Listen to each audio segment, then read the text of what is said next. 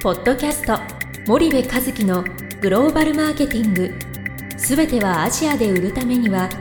過去1000社以上の海外展開の支援を行ってきた森部和樹がグローバルマーケティングを分かりやすく解説します。こんにちはナビゲーターの東忠夫です。こんにちは森部和樹です。森部和樹の新刊この一冊で全てがわかるグローバルマーケティングの基本が出版されましたぜひお近くの書店アマゾンでお求めください。じゃあ森部さんあの、はい。まあちょっと告知をこはいこでさせていただければなと思ってるんですけれども、2月のポッドキャストではい。少しお話ししたと思うんですけども、はい。まあ、明治大学の大石先生が、うん。まあ、主催されている、うん。まあ、グローバルマーケティング研究会ではい。あの森部さんがいよいよはい登壇されるということで、はい。この間ちょっと3月の22日かなっていうことで、うん。ちょっと曖昧な告知になってしまったので、うまあ、もう一回ちょっとグローバルマーケティング研究会の、ん。まあ、どういった会であるかっていうこととちょっと、まあ、森部さんが話されるはい。日程と、はい。まあ、その内容がある程度共有いただければ、うん。ちょっと興味が持っている方はぜひはい。聞いていただければと思うんですが、いちょっとよろしいでしょうか、群馬県で話すのって初めてだっ初めてです初めてだっけ？あそっか。いよいよ。あのーあそうだっけ？あ群馬県でなんか話す自体は多分初めてなんです。よあそう。で大井先生が、まあ、我々の自社セミナーに来ていただいて、うん。うんコラボみたいな形では、結構34回うんうん。やらせていただいてるんですけども、なるほどですね。はい。えっと群馬県グググローバルマーケティング研究会通称群馬県3000人ぐらいの会員がいるのかな、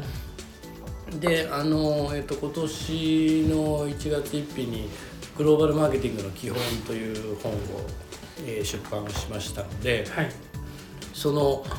えー あれでえー先生が気遣ってくれて読んでくださったっていうのが、まあ、経緯で今ねちょうど先生と何話すかの内容を詰めてるの？うんうんうん。意外にね大石先生ね。はい。細かく指示を飛ばしてくるのよ もうちょっともうちょっと具体的な話がいいですとかね。はいはいはい。なんだけど、まあ、クライアントのね まあそうですああだねこうだのね。ちょっとなかなか話せないでしょ。話しにくいでしょ。ちょっと僕も大学教授っていうタイトルついてたらね。はい。こうクライあの会社はどうだこうだって言ってもだいぶ多めに見てもらえるのかなって気がするんだけども。まあ速攻死刑でしょ僕らそんな場で言ったりしたらね。死刑というかもう追放だよね。はい。なのでねなかなか大変なんだけどそのいわゆる個々の具体的な事例をはい。抽象的な出来事に置き換えて話さなきゃいけないっていうね。う、ん。なんだけど大井先生からしてみるとはい。できればその具体的にっていう要望が多くてね。まあ内容今ね調整してますよと、はい。ただ大枠ではもう決まってて、えっ、とまずじゃあいつえっとねでしょうか？3月の22日の月曜日の18時30分からオンラインじゃないかな、はい。えーちなみにオンライン飲み会付きらしいです、うーん。じゃあ講演をやった後に飲みオンラインのズーム飲み会をやられる会がある。えでずっとあのググローバルマーケティング研究会のホームページからなんか申し込みがあるのか、はいあのはい。Zoom の URL が分かるのか分かりませんけど一応そんな感じで、ーはい。えーですよと。うんうん。でまあグローバルマーケティングの基本というタイトルでねお話ししたいなと思ってるんだけども、はい。まあ基本と言ってもねそんななんか ABC の基本やろうっていう話でもなくて、うん。なんか3つうんと皆さんにメッセージをあの発信したいなって僕今思っていますと。もしかしたら事前で変わるかもしれないけど、はい一つはねあ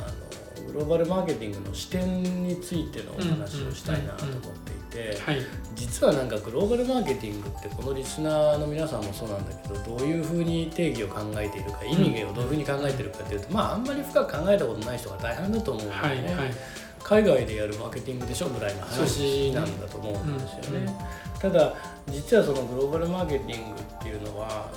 もう一つある国際マーケティングとは視点が全く違っていてね、うんうん。でこの視点が違うことを結構やっている企業を多く見受けるんですよね。はいはい。例えばそのグローバルビジネスやってるのに視点がまだ国際マーケティングのまんまだったりとか、グローバルマーケティングをやるべきところをその国際マーケティングの視点でやっちゃってるとかね、でこの視点の重要性について少し、えー、お話をしていきたいなというふうにはいます。でこれは1つ目、はい、で2つ目はあのまあ長いことこう日系企業の支援をしてるとですねどうしてもこのなんでこんなに多くの日本企業が俗人的かつ積み上げ志向なんだろうということをねどうしてもこう言わざるを得なくてね、うんうん、でうわ戦略的逆算志向だなっていう会社ってまあめったに出会わないじゃないですか。うんうんうん、でぶっちゃけそんな会社コンサルを必要としないっていうケースが多いんですよね。うんうん。だってもうそこまで自分たちでできてるんだもん、はい、だから部分的に活用するとかね、うんうん、あのそういうケースが多いと、はい、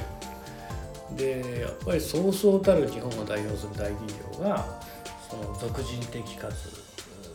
積み上げ式の思考を持ってしまっていて、一方で先進的なグローバル企業って言われるところっていうのはやっぱり戦略的だし逆算思考なんだよね。うん、でなんでそういうことが起きてるのかっていうこととそのどうすれば日本企業って逆算思考になれるんだろうみたいなところの話を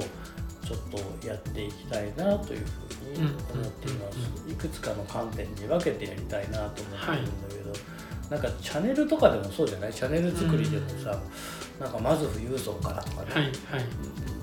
あのまず MT からみたいな議論になるじゃない？すぐね、